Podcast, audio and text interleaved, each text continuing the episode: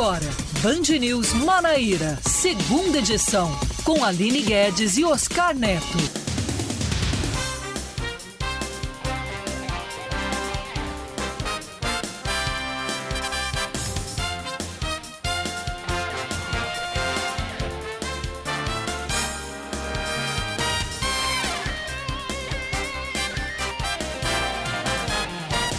5 horas e 1 minuto em João Pessoa, 5 e 1 na Paraíba. Seja muito bem-vindo a mais um Band News Manaíra, segunda edição. Um jornal repleto de informações, as mais importantes desta quarta-feira para você que está sintonizado, que permaneceu conosco ou que chegou agora. Seja muito bem-vindo aqui a Band News 103.3 FM e não estarei sozinho com as principais informações deste jornal. Comigo, Aline Guedes está aqui no canal Híbrido 2 e juntos vamos trazer as principais informações desta quarta-feira, o famoso Dia do Equilíbrio. Quem dizia isso, Aline? Uma pergunta de um milhão de reais. Eu não vou saber dizer, juro por Deus. Lembra de Ricardo, tarde, Ricardo Martins? Boa tarde para os ouvintes da Band News. Quem era? Ricardo Martins, rapaz, trabalhou com a gente aqui. Ricardo Martins, meu Deus, Exatamente. Enterrou, não lembrava mais O boyzinho lá Verdade, de Souza. Dia do Equilíbrio, quarta-feira. É. Um abraço, boa tarde Ricardo. para você, boa tarde para todos os nossos ouvintes. Hoje, 29 de dezembro de 2021, estamos chegando ao fim da semana e ao fim do mês de dezembro e do ano. Exatamente. Mas até lá estaremos juntos todos os dias, neste mesmo horário, até às 6 da noite, com as principais notícias do dia. Vamos embora. Vamos embora que tem informação com força. O governador da Paraíba, João Azevedo, faz uma postagem em, nas redes sociais em resposta ao protesto realizado ontem por policiais militares. De acordo com o João, a lei estadual que dispõe sobre o sistema de proteção social dos militares é uma reprodução da lei federal de autoria do presidente Jair Bolsonaro e que foi aprovada no Congresso Nacional e que o Estado deve cumprir na, a norma na íntegra. Na postagem, o governador reforçou ainda que tem uma reunião com as entidades que representam os militares marcada para a próxima terça-feira, dia 4, para discutir o reajuste salarial e outras reivindicações da categoria. A segue até às 8 da manhã o corujão de vacinação contra a Covid-19 em João Pessoa. A ação começa agora, às 5 da tarde, com a aplicação da primeira, segunda e terceira dose dos imunizantes. Durante todo o dia, mais de 60 pontos de vacinação foram disponibilizados. Para o Corujão, serão quatro postos de drive-thru que estarão funcionando no Unip, na UFPB, no Santuário Mãe Rainha e também no Mangabeira Shopping. O agendamento deve ser feito pelo aplicativo Vacina João Pessoa ou no site vacina.joaopessoa.pb.gov.br, mas não é obrigatório esse agendamento para quem vai se vacinar nesses pontos de drive-thru. O secretário executivo de saúde de João Pessoa, Luiz Ferreira Filho, disse que a imunização contra a Covid em crianças a partir de 5 anos deve começar no final do mês que vem. Segundo o gestor, houve um contato com representantes do Ministério da Saúde e um cronograma foi pré-agendado. O secretário executivo disse ainda que a prefeitura não vai seguir a orientação do Ministério da Saúde, que exige uma prescrição de receita médica. Para o gestor, é desnecessário, já que isto pode sobrecarregar também as unidades de saúde e criar também uma barreira para os pais que querem vacinar os seus filhos sem prescrição. Quem quiser que leve a prescrição mas sem a prescrição é, vai, vai impedir que haja aglomerações, que haja até confusão nesses pontos de saúde. O governador da Paraíba, João Azevedo, assina o decreto para redução do ICMS do gás natural para a indústria. O anúncio foi feito ontem em uma solenidade no Palácio do Governo e tem a proposta de fortalecer a PB Gás. De acordo com o decreto, a redução beneficia cerca de 40 indústrias em todos os segmentos de cerâmica, têxtil, metalúrgico, bebidas, alimentos, calçados e mineração. O imposto terá uma redução de 18% para 12%, o que representa uma, uma queda de 8% na tarifa de gás da indústria. O Botafogo da Paraíba acerta com Leilson, quinto atacante confirmado no elenco para a próxima temporada. O povo dizia que o Botafogo não tinha atacante, o Botafogo não tinha ataque, o Botafogo só tinha defesa, então o Belo já contratou o seu quinto atacante para a disputa das competições no próximo ano. O atleta vai para a sua terceira passagem no futebol paraibano. Antes, ele já havia vestido as camisas do Souza e do 13 e nesse último conseguiu acesso à Série C lá em 2018, porque no próximo ano o, o 13 não está na situação muito boa não. Em 2021, o atacante de 29 anos esteve no São José. Pela equipe gaúcha, Leilson disputou 30 partidas e fez 6 gols. Ao todo, o elenco botafoguense passa agora a contar com 20 atletas confirmados para o início das atividades que estão marcadas para o próximo dia 3 de janeiro. 5 e 6 na capital paraibana. Band News. Tempo.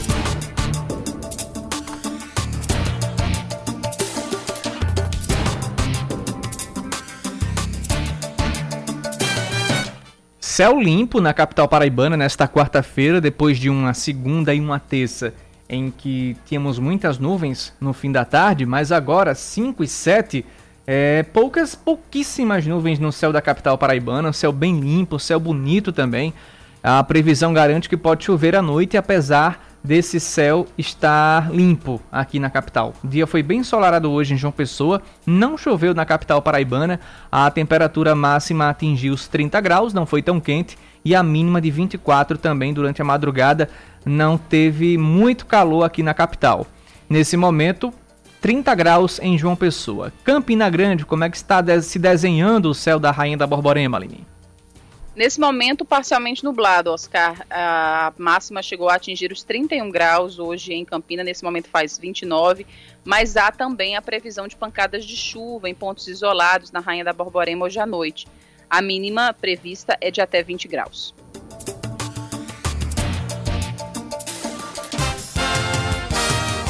Agora são 5 horas e, 8 minutos em João Pessoa, 5 e 8 na Paraíba.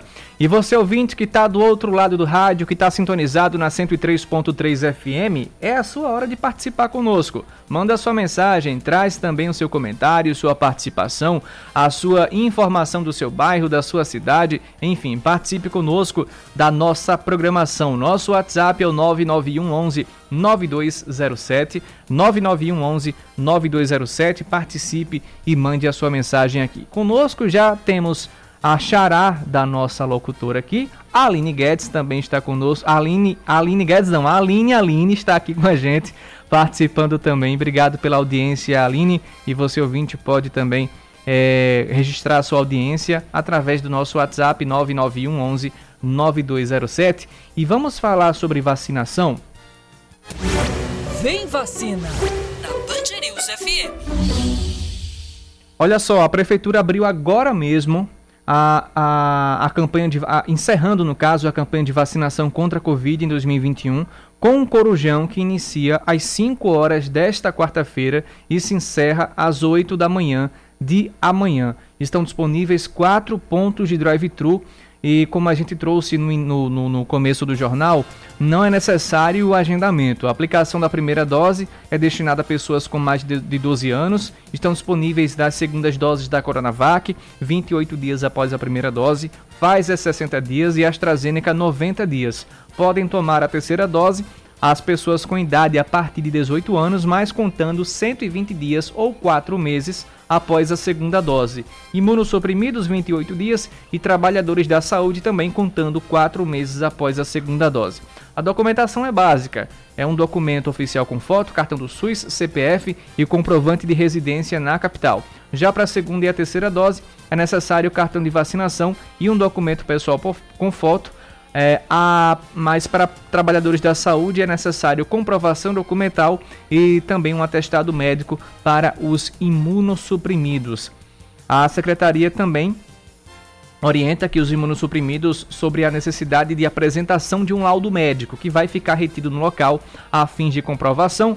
Os postos de vacinação também estão abertos para receber as doações de alimentos não perecíveis e após a arrecadação eles serão distribuídos com instituições de caridade e famílias atingidas pelos efeitos da pandemia aqui em João Pessoa. São 5 e 10, vamos dar prosseguimento ao nosso jornal e continuar falando sobre vacinação desta vez falando sobre o passaporte da vacina. Os estudantes da rede estadual ou que pretendem ingressar na rede, na rede acima de 12 anos terão que apresentar um comprovante de vacinação contra a Covid, isso no ato da matrícula. O secretário de Estado da Educação e da Ciência e Tecnologia, Cláudio Furtado, explicou que os professores sem o documento também não entram nas escolas. Alguns aqueles estudantes não imunizados vão continuar no ensino remoto.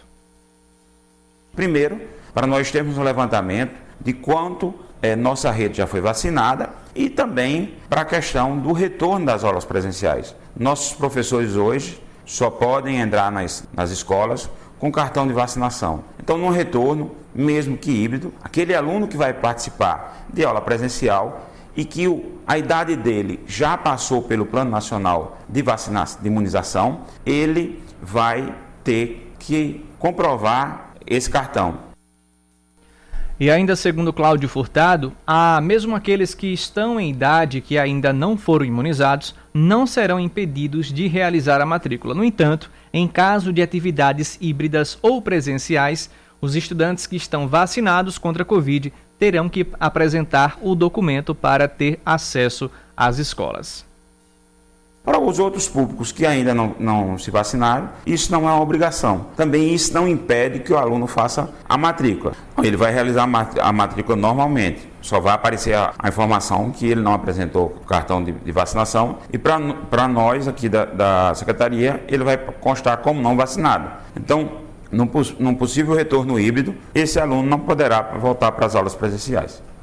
Cadastro e as matrículas escolares dos estudantes serão realizados via internet por meio do site matrícula.see.pb.gov.br, matrícula.see, que é de Secretaria de Estado da Educação, .pb.gov.br, a partir das 7 horas da próxima segunda-feira. Então passou o Réveillon, passou a festa, passou a ressaca, passou o RO, vamos, vamos é, matricular as, a, os adolescentes na rede estadual de ensino para quem for matricular. Segunda-feira, dia 3 de janeiro, a partir das 7 horas da manhã, conforme o último dado do vacinômetro da Secretaria Estadual de Saúde, 273 mil adolescentes entre 12 e 17 anos já tomaram a primeira dose da vacina contra a Covid aqui na Paraíba.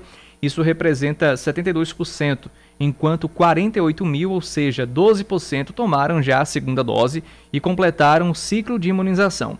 Essa faixa etária está sendo imunizada com a vacina da Pfizer.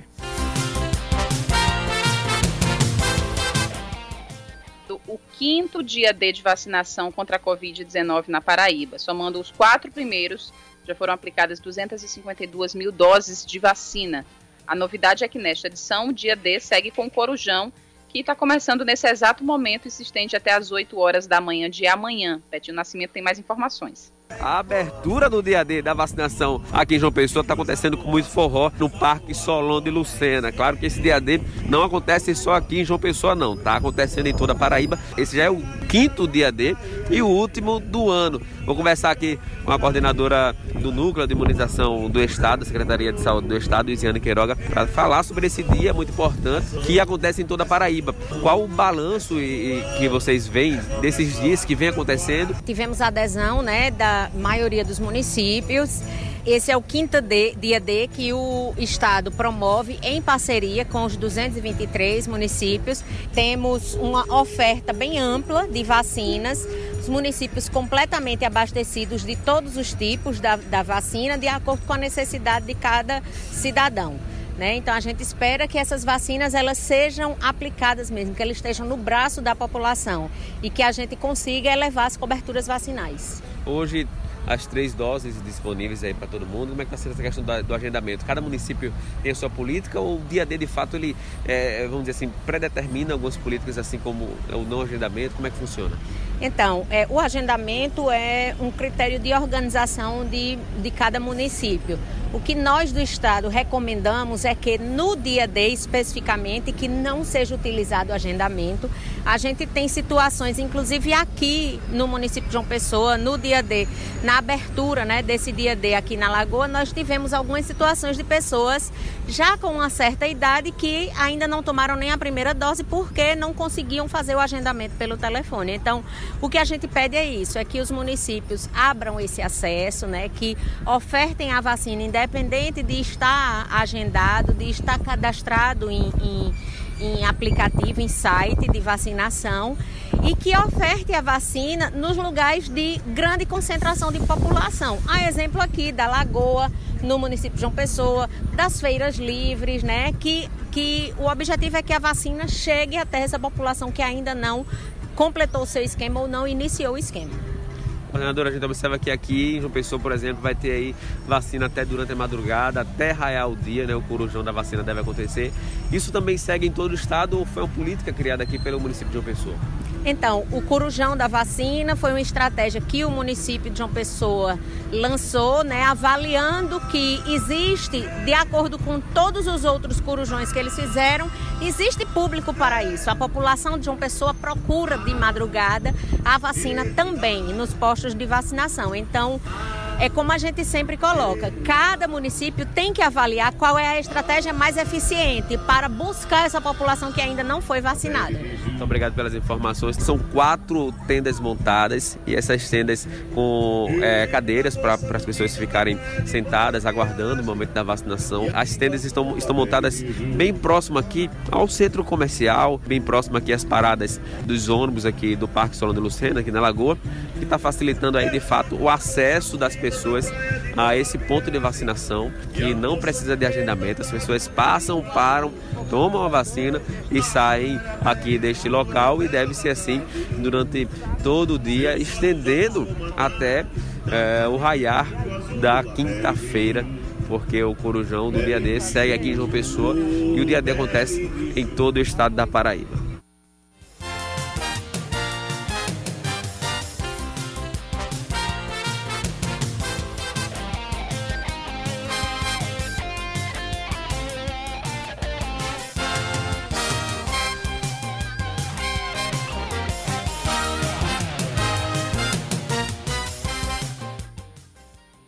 Pois é, esse corujão acontece nas.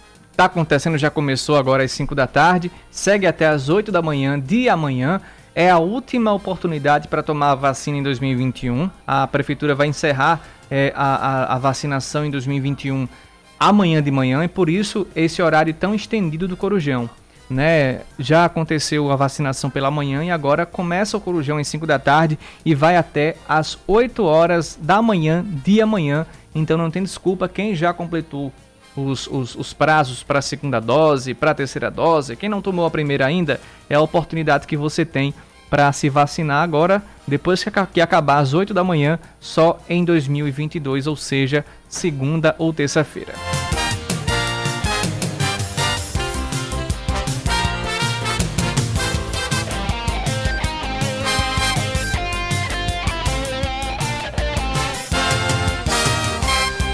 Agora são 5 e 19 e em meio a essa pandemia e surto de gripe em todo o país, os cuidados não são apenas com os adultos, mas principalmente com as crianças. A atenção ao público infantil deve ser redobrada diante de a tantos vírus gripais expostos no ar.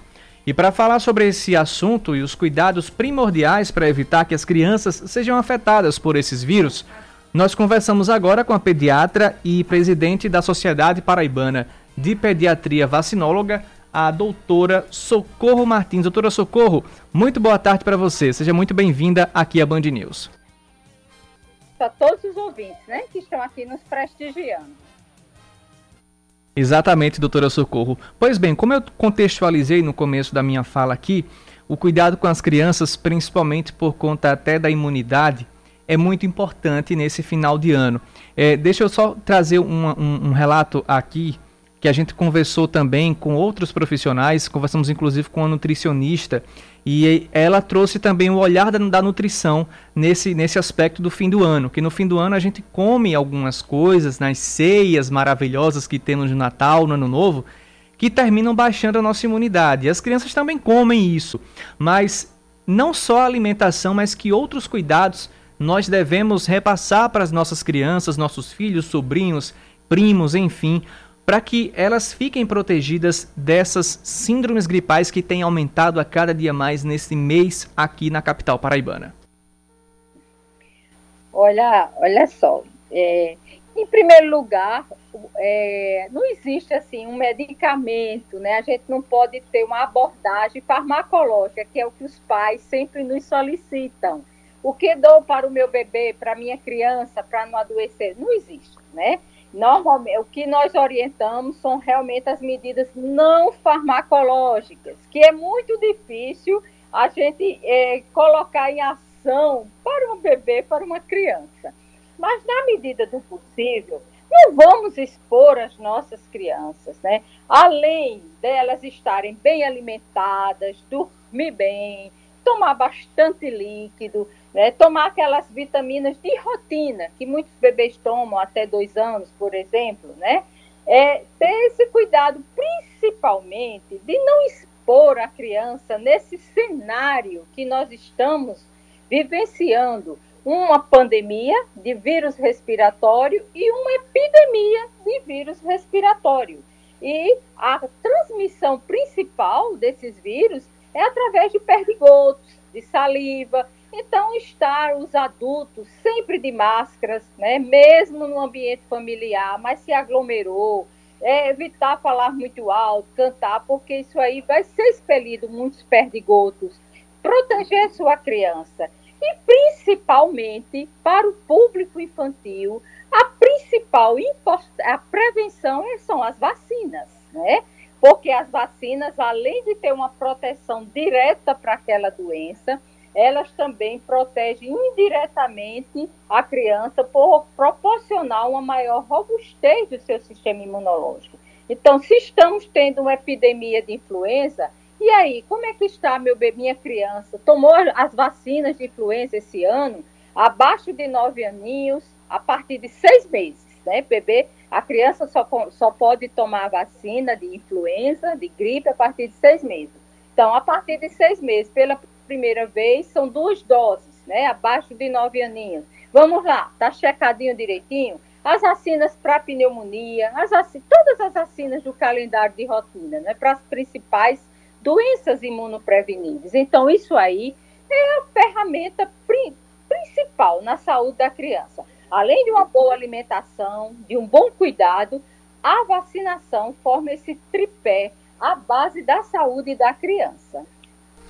Pois é, eu ouvi relatos aqui, de, até alguns ouvintes mandaram mensagem para a gente aqui, nessa polêmica da vacinação contra, é, contra a Covid para crianças. Um ouvinte nosso chegou dizendo: ah minha, minha filha não teve nada durante a pandemia toda, então eu não acho necess, não vejo necessidade em vacinar ela contra a Covid-19. Aí vai ser aquela síndrome da pessoa que mantém a porta de casa aberta porque na rua não tem ladrão e quando é assaltado tranca a porta todinha. Quer dizer que a gente só vai poder é, tomar uma atitude quando a gente perceber que as crianças estão muito mais infectadas, estão adoecendo com a Covid, não é porque passou uma. Graças a Deus que passou a, a, a, a pandemia da Covid e não teve nada. Mas se a vacina é elegível pelo Ministério da Saúde, é elegível por vários laboratórios, por que não vacinar as crianças agora, não é?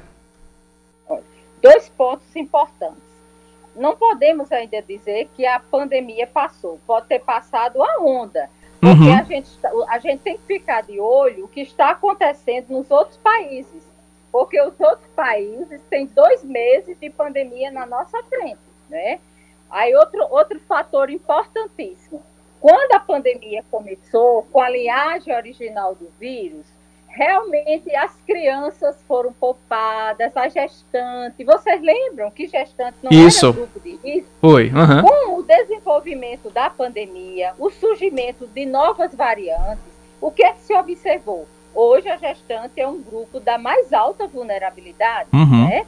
Do mesmo jeito com as crianças. Vocês estão atentos ao que está acontecendo lá fora? Os Estados Unidos quadriplicou o número de internações de crianças com as novas variantes, a Delta, a Ômicron agora chegando. Então, assim, essa questão de que a pandemia passou, que as crianças, minha criança adoeceu, não teve nada, ou todo mundo adoeceu em casa, isso aí é, é, não pode ser consistente, não é consistente, não é sustentável, porque nós ainda estamos numa pandemia, estamos numa situação epidemiológica controlada, não sabemos até quando, porque o hoje lá dos países da Europa, dos Estados Unidos, pode ser o nosso amanhã, do jeito que a gente vivenciou a segunda onda, né?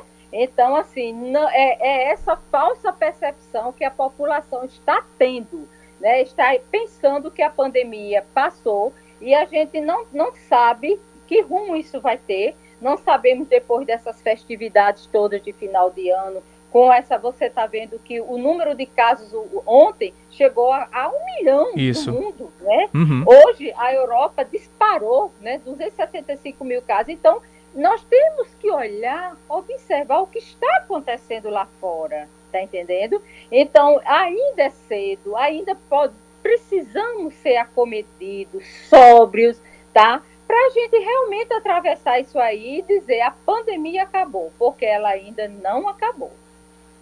Exatamente. Outra pergunta. A gente sabe que as crianças elas têm uma dificuldade, às vezes também, de dizer o que está sentindo. E temos aí que os sintomas da, da, de uma, de, dessa nova gripe, essa, esse surto que apareceu, e os da Covid são parecidos. A diferença é que um começa, a da gripe começa nos primeiros dias e a da Covid é mais para o fim da, dessa, dessa infecção. Como é que a gente pode observar nas crianças que não conseguem dizer para os pais ou para os tios como qual o que está sentindo, se é apenas uma tosse, se é apenas uma febre. Tem alguns sinais que a gente pode observar nas crianças e identificar também qual situação se adequa? Olha, clinicamente é difícil a gente dar um diagnóstico de certeza no primeiro momento. A COVID em criança, ela muitas vezes se manifesta mais com sintomas gastrointestinais e a preocupação do pediatra com relação à Covid na criança, na maioria das vezes, não é na fase aguda, é depois. As complicações da doença, do vírus na criança, é depois, tá certo? Entendi. E com relação ao influenza, ele é realmente, ele tem mais um quadro clínico agudo, é um quadro clínico respiratório, apesar de que pode vir com diarreia, com vômito, mas normalmente ele vai começar com coriza, com tosse, com sintomas gripais. Uhum. Então, nesse contexto, nesse cenário, uma criança, com, às vezes até só febril, porque o bebezinho, quanto ele for, quanto mais é, preco, precoce, menor idade ele tiver, menos sintomas específicos ele vai ter. Então, o bebê começou é, gementezinho, com, com a febrícula, às vezes não é nem febre alta, diminuiu o apetite, você já tem que ficar ligado, já tem que ficar atento e acompanhar a evolução dessa criança. Porque não tem como, nos primeiros dias, primeiras horas, a gente dar esse diagnóstico clínico. Né? Provavelmente, se a criança evoluir com aquele quadro clínico, vamos ter que partir para exames laboratoriais. Pois bem, nós conversamos agora com a pediatra e presidente da Sociedade Paraibana de Pediatria Vacinóloga, doutora Socorro Martins. Doutora Socorro, muito obrigado pela sua participação e um feliz ano novo para a senhora, certo? Muito obrigada pela oportunidade né, de estar aqui comunicando às famílias, trazendo informações e, e estendo também esse feliz ano novo para vocês e todos os ouvintes né, que estão aqui conosco.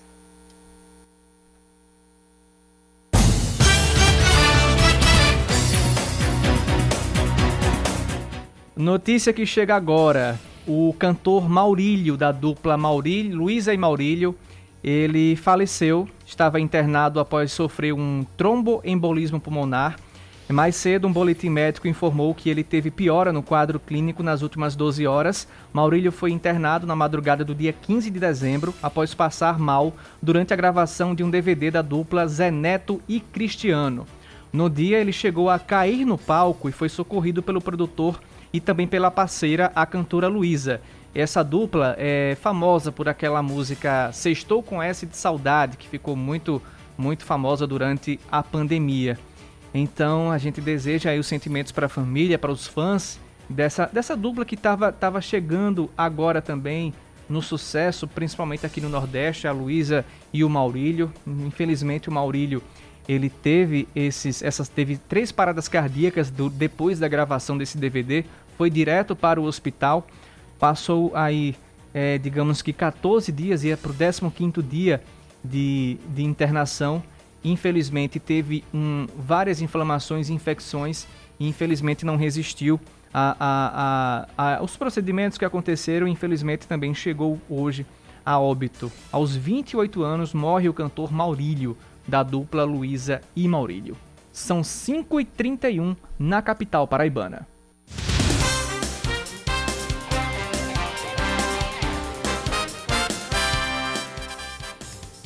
Estamos de volta às 5 da tarde, 32 minutos. O Ministério da Saúde libera recursos para 29 leitos de suporte ventilatório pulmonar exclusivamente para pacientes com Covid-19 na Paraíba. A portaria publicada hoje no Diário Oficial da União diz que o Estado será contemplado com mais de 416 mil reais. A maior parte dos recursos será enviada para o Hospital Metropolitano Dom José Maria Pires, em Santa Rita, que vai ficar com 229 milhões. Também recebem recursos o Hospital Universitário Lauro Vanderlei, que é o HU aqui de João Pessoa, o Hospital Geral de Mamanguape e o Hospital Deputado José Pereira Lima, em Princesa Isabel.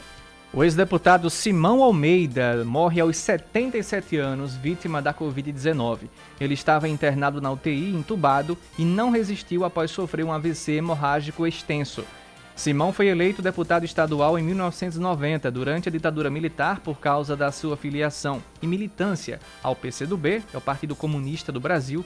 Viveu durante 11 anos na clandestinidade na região de Araguaia, de onde saiu com anistia política. O presidente da Assembleia Legislativa da Paraíba, o deputado Adriano Galdino, divulgou uma nota lamentando a morte de Simão. A cidade de Tavares, no sertão da Paraíba, divulga a realização de concurso público. São 56 vagas, com salários que variam de R$ 1.210 a R$ 4.000. O certame vai acontecer depois de uma recomendação do Ministério Público da Paraíba que apurou irregularidades na administração municipal na contratação de servidores públicos. As inscrições começam no dia 18 do mês que vem e seguem até 18 de fevereiro.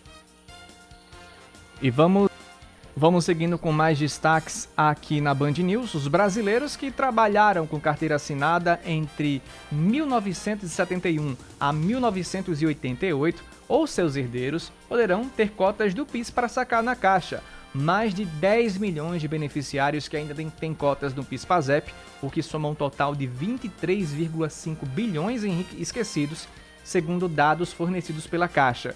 O trabalhador pode sacar a cota e conferir o valor exato que tem para receber pelo aplicativo oficial do FGTS. Se o beneficiário morreu, o saldo pode ser retirado pelos herdeiros. Neste caso, são exigidos alguns documentos. Esportes, Aline. Mais um jovem jogador chega ao Nacional de Patos para o elenco do time que vai disputar o Campeonato Paraibano de 2022. É o Meia Messias. O Canário do Sertão foi buscar um atleta formado na base do Madureira, no Rio de Janeiro, onde também atuou na equipe principal. O Meia já conhece o futebol da Paraíba porque já teve passagem pelo Queimadense e CSP. A equipe que será comandada pelo treinador Reinaldo Oliveira conta com 10 nomes confirmados e para a posição recentemente também foi apresentado Maicon Alagoano.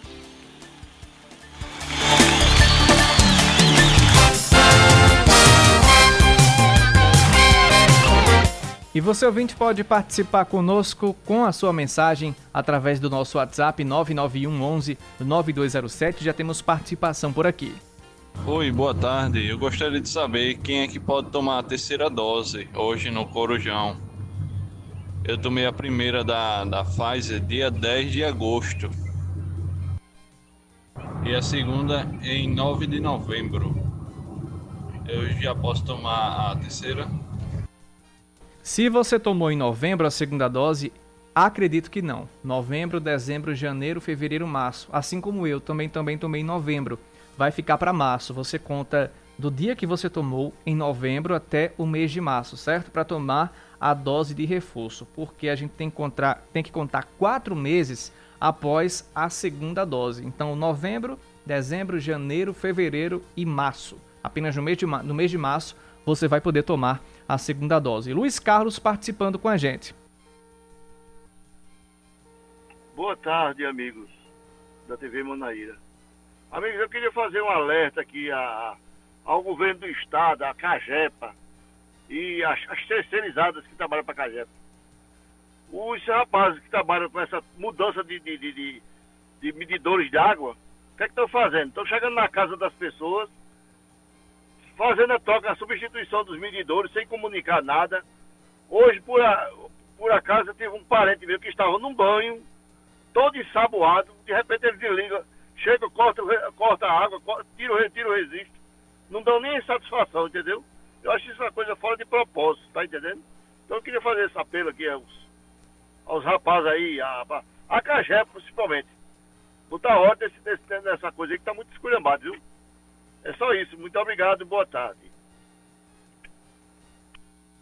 Obrigado, Luiz Carlos, pela sua participação e pela sua mensagem também. Vamos dar prosseguimento ao nosso jornal, porque o governador João Azevedo reuniu secretários para a assinatura de um decreto que reduz o ICMS de 18% para 12%. A redução vai beneficiar indústrias nos segmentos de cerâmica, têxtil, metalúrgico, bebidas, alimentos, calçados e também mineração. Vamos acompanhar a fala do governador João Azevedo. Objetivamente, esse terá um efeito o custo de produção sendo reduzido gerará para as empresas uma economia que poderá ser reinvestida na contratação de mais pessoas, na ampliação da sua própria produção. Ou seja, nós queremos fortalecer o setor industrial que utiliza o gás como instrumento para a produção. Então, é de um alcance muito grande e eu tenho certeza que, desde o momento que a Paraíba decidiu, quando a Petrobras decidiu sair do processo e nós fizemos e apresentamos a nossa alternativa de exercer a nossa preferência de compra da própria PB Gás, nós queremos fortalecer a empresa, a PB Gás, e fazer com que atos como esse seja, seja cada vez mais frequentes em trazer melhorias, em trazer melhores condições de fornecimento de um, de um combustível que cada vez mais se apresenta como um combustível extremamente viável. O presidente da PB Gás, Jailson Galvão, falou da importância da redução para o segmento de gás no estado e também ressaltou que a medida provocará uma redução de 8% na tarifa de gás da indústria paraibana. Objetivamente, esse terá um efeito na fatura da, das indústrias de cerca de 8% em média, a depender do segmento de utilização é, do gás natural. Então, essa redução é impactante, muito positiva. Com isso, ganham todos dessa relação de utilização do gás natural. A PB Gás ganha porque é, é, é, possibilita um aumento de vendas, a indústria ganha e ganha o consumidor final com a redução de preço final que deve alcançar é, o consumo na ponta. De acordo com o Procurador-Geral do Estado, Fábio Andrade, a lei não retira direitos, aliás, já estava em outro texto. A desoneração do tributo atende a uma reivindicação da Federação Paraibana das Indústrias e do Centro das Indústrias da Paraíba, o CIEP. Aline Guedes, a gente fala ainda sobre os protestos que estão acontecendo entre policiais militares e os bombeiros aqui na Paraíba ontem conseguiram travar o trânsito lá na Beira Rio e eles estão reivindicando aí uma série de fatores, não é isso? Pois é, as manifestações começaram semana passada, é, culminaram ontem, né, nesse ato mais é, com maior movimentação na Beira Rio, em frente à, à Granja Santana, que é a residência oficial do governador, mas as manifestações começaram semana passada por causa da aprovação da lei da proteção social e ganharam força por causa da insatisfação da categoria com salários, segundo eles, com o tratamento do governo perante a isso, como explica o deputado estadual pelo Patriota, Cabo Gilberto, que está à frente desses protestos.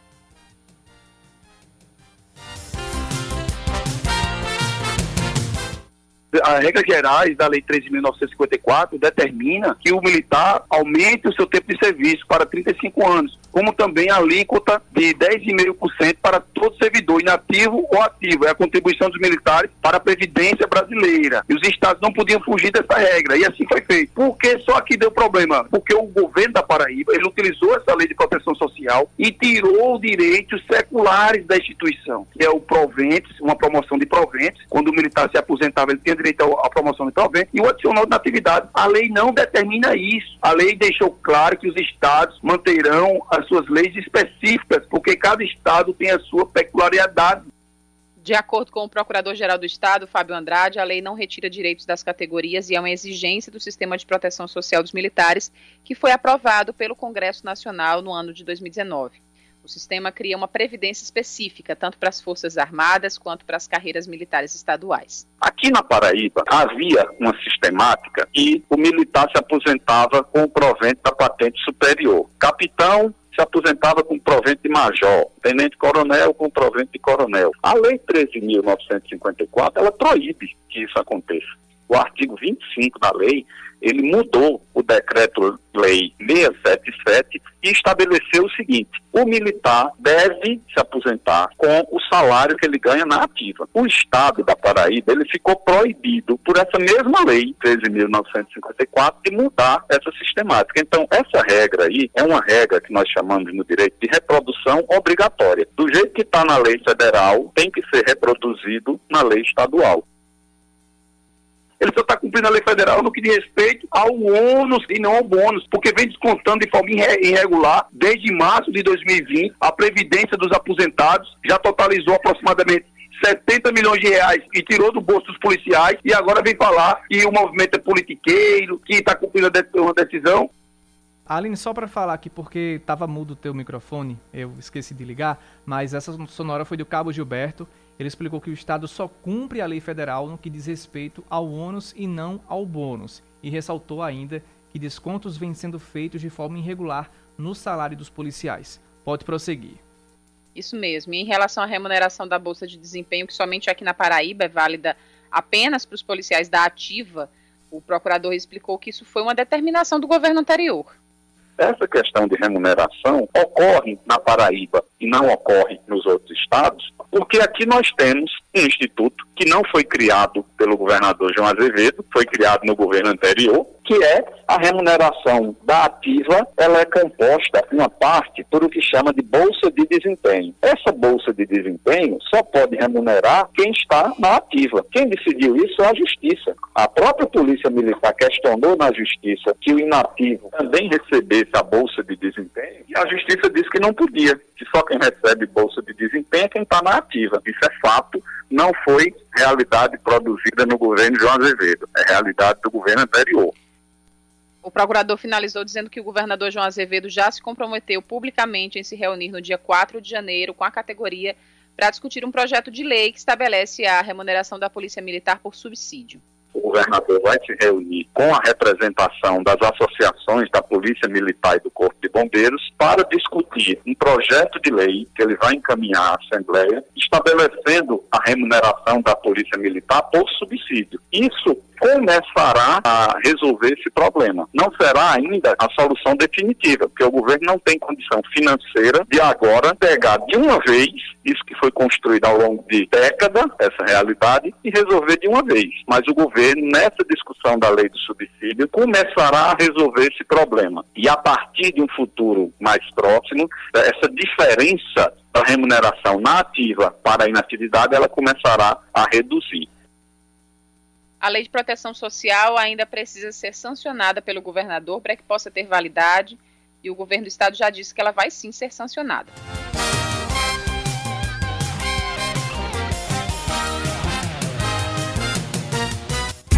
Política, com Cláudia Carvalho. E o ex-deputado estadual Simão Almeida, de 77 anos, foi perseguido pela ditadura e viveu 11 anos na clandestinidade. Naquela época, ser de esquerda era considerado um crime. A situação absurda ganhou novos contornos na história atual do Brasil. Cláudia Carvalho. O ex-deputado estadual Simão Almeida, de 77 anos, morreu nesta quarta-feira em um hospital particular de João Pessoa, vítima da Covid-19. Ele já estava vacinado com as duas doses do imunizante, mas acabou ainda assim contraindo a doença que causaria sua morte. Pessoas próximas acreditam que o histórico de fumante contribuiu muito para que o coronavírus fosse implacável com Simão. Ele era um nome muito respeitado não apenas na esquerda, onde militava, mas na política da Paraíba de maneira geral. Atualmente, ele era presidente da Junta Comercial do Estado, mas havia sido eleito deputado estadual em 1990 e era figura constante nas discussões políticas da Paraíba, disputou cerca de nove eleições e também exerceu alguns cargos públicos na Prefeitura de João Pessoa e também no governo do Estado. Lá pelos anos 60, quando ele era estudante de engenharia da UFPB, foi perseguido pela ditadura porque já atuava no movimento estudantil. Apesar de não ter sido preso, foi impedido de continuar o curso universitário e se viu obrigado a sair da Paraíba e viver na clandestinidade por 11 anos, de 1974 até 1985. Aquela era uma época difícil, em que muitos paraibanos sumiam, eram torturados ou mortos, e a simples opinião contra o regime militar era crime. Simão, do PCdoB, era mal visto pelas autoridades e, como ele mesmo disse, teve muita sorte de não ter sido preso. A primeira esposa, Ana Rita, passou uma temporada atrás das grades no quartel do Exército em Recife quando estava grávida e saiu pouco depois da primeira filha do casal, Emília, nascer. A ditadura que o Brasil viveu por 21 anos parecia ter ficado para trás e era apenas uma memória a ser esquecida até bem pouco tempo. Mas depois da eleição do presidente Jair Bolsonaro, grupos radicais de direita passaram a sair às ruas para pedir a volta da era de chumbo. Passaram a tratar os militantes de esquerda como se fossem ameaças ou bandidos. Simão, que viveu as duas épocas, deve ter se assustado com esse déjà vu. Com a despedida ao camarada Simão, fica a lembrança da coragem de muitos paraibanos e paraibanas que, assim como ele, ousaram lutar contra um regime ditatorial e criminoso. Olhando para esse passado recente que parece não existir na memória de parte da nossa população, só nos resta repetir a frase de Cristo e pedir que Deus os perdoe, porque, obviamente, eles não sabem o que dizem.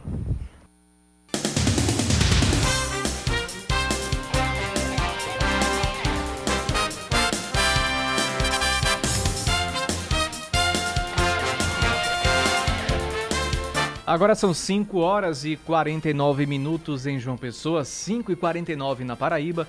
O surto da H3N2 faz crescer uma procura por medicamentos contra a gripe em João Pessoa. Segundo o Sindicato do Comércio Varejista de Produtos Farmacêuticos, o Sindifarma, a busca por vitamina C e antigripais pode fazer estoques diminuírem nos estabelecimentos. O presidente do sindicato, Herbert Almeida, alerta que o alto consumo de vitamina C pode causar prejuízos à saúde, como dores abdominais, dores de cabeça, diarreia e até mesmo problemas nos rins. As agências bancárias da Paraíba só devem funcionar com expediente normal até amanhã. De acordo com a Federação Brasileira dos Bancos, os estabelecimentos fecham na sexta-feira, que é o último dia do ano, e só reabrem às 10 da manhã da segunda, dia 3 de janeiro. Hoje e amanhã, o atendimento nas agências no caso hoje, né, já terminou, já ocorreu normalmente, das 10 da manhã às 4 da tarde, e amanhã esse horário deve se repetir. E a campanha Fique em Dia com a Cagepa acaba nesta próxima sexta-feira. O prazo já havia sido prorrogado para mais 30 dias. Os clientes em débito com a companhia podem negociar e receber descontos que chegam até 100% em multas e juros e ainda pode parcelar em até 60 vezes.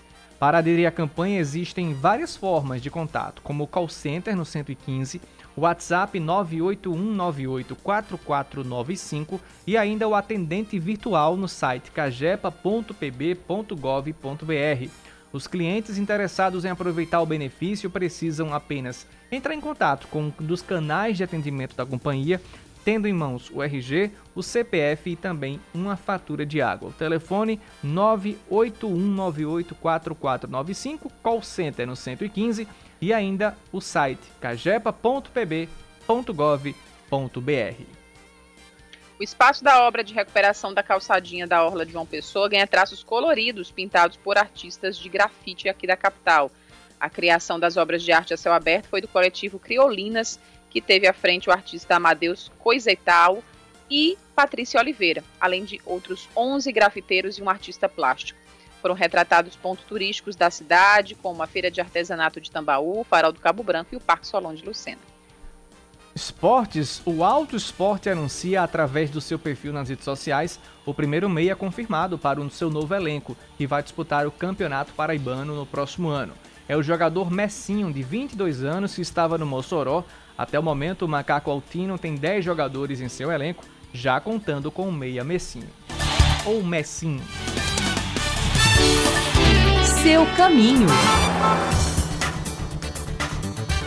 A CEMOB informa a fluidez constante na Josefa Taveira com a Maria José Catequista, nos dois sentidos. Temos também um trânsito intenso, porém sem retenções de veículos na BR-230, no próximo ali ao Viaduto do Cristo.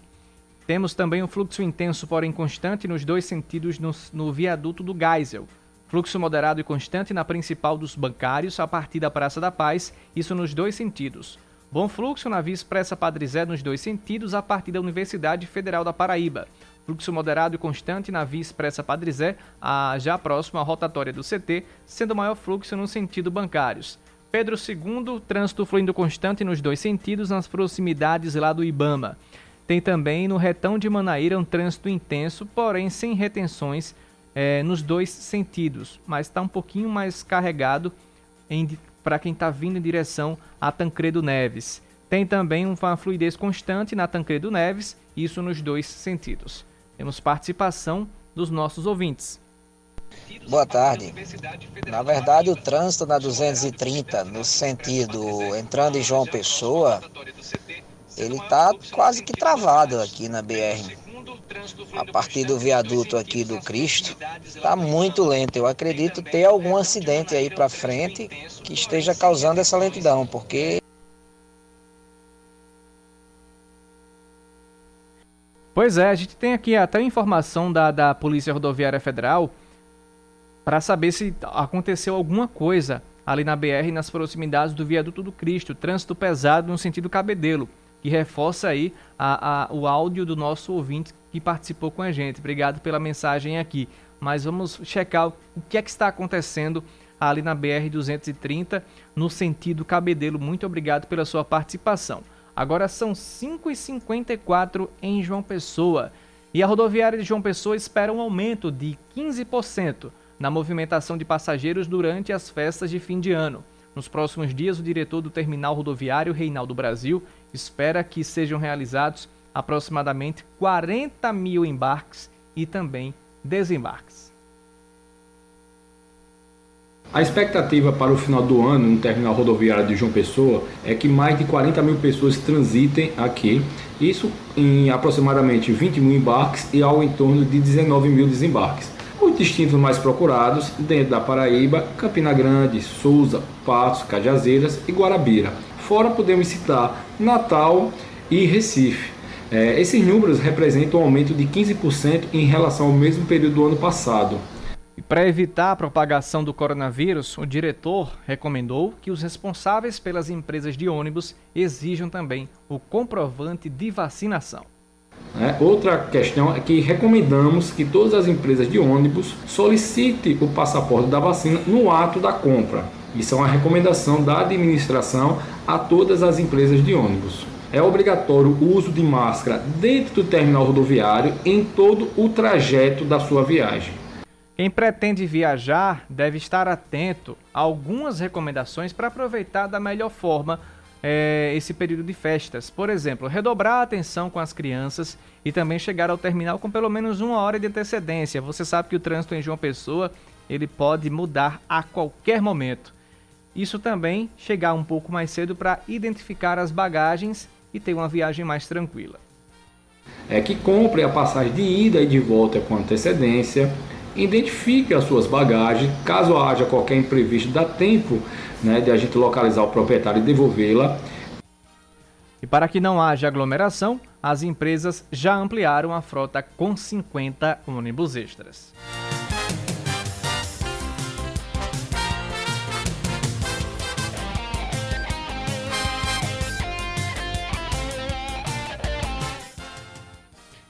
E logo mais às 8 da noite será realizada a primeira edição do Jogo do Bem, uma partida de futebol beneficente que vai reunir diversos atletas e influenciadores digitais.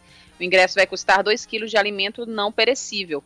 De acordo com um dos organizadores do evento, Flávio Andrade, as doações serão encaminhadas para as famílias carentes das comunidades Padre, Padre Hildo Bandeira, Dubai e também as famílias assistidas pelo projeto social Seja Vida. Esse sonho né, que nós tivemos, vamos reunir essa turma e que quem pode assistir? Você que está em casa pelo Instagram, pode acessar lá, né, Jogo do Bem. E você que quiser vir aqui pessoalmente, traga aí 2 quilos de alimento não perecível. Você vai estar ajudando aí milhares de famílias entre Mangabeira, né, nas comunidades aqui de Mangabeira. E você pode assim também estar se doando. ajudando a gente, curtindo lá a nossa página, Seja Vida, Jogo do Bem, tá ok? E assim você pode estar contribuindo e ajudando também. Lucas Gomes, que também está à frente da organização do Jogo do Bem, falou sobre as presenças confirmadas para a partida de logo mais. Vai vir os jogadores Douglas Santos, Hulk, vai vir Vitor Ferraz, goleiro Júlio César, ex-Corinthians, vai vir o Gago, VT Quebradeira, Swami Marques, Lucas Luqueta, muitas influências aqui da cidade. A ação pretende arrecadar uma tonelada de alimentos e a expectativa da organização é reunir um público de mil pessoas. Lembrando que a entrada só será permitida com o passaporte da vacina e um documento com foto. O jogo vai acontecer no CT Ivan Tomás, tá? É, o uso de máscara e distanciamento social também serão obrigatórios.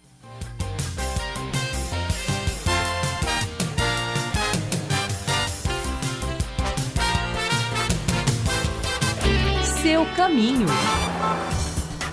Nosso ouvinte Altair manda mensagem pra gente aqui. Ele mandou até um print de um, de um aplicativo de trânsito.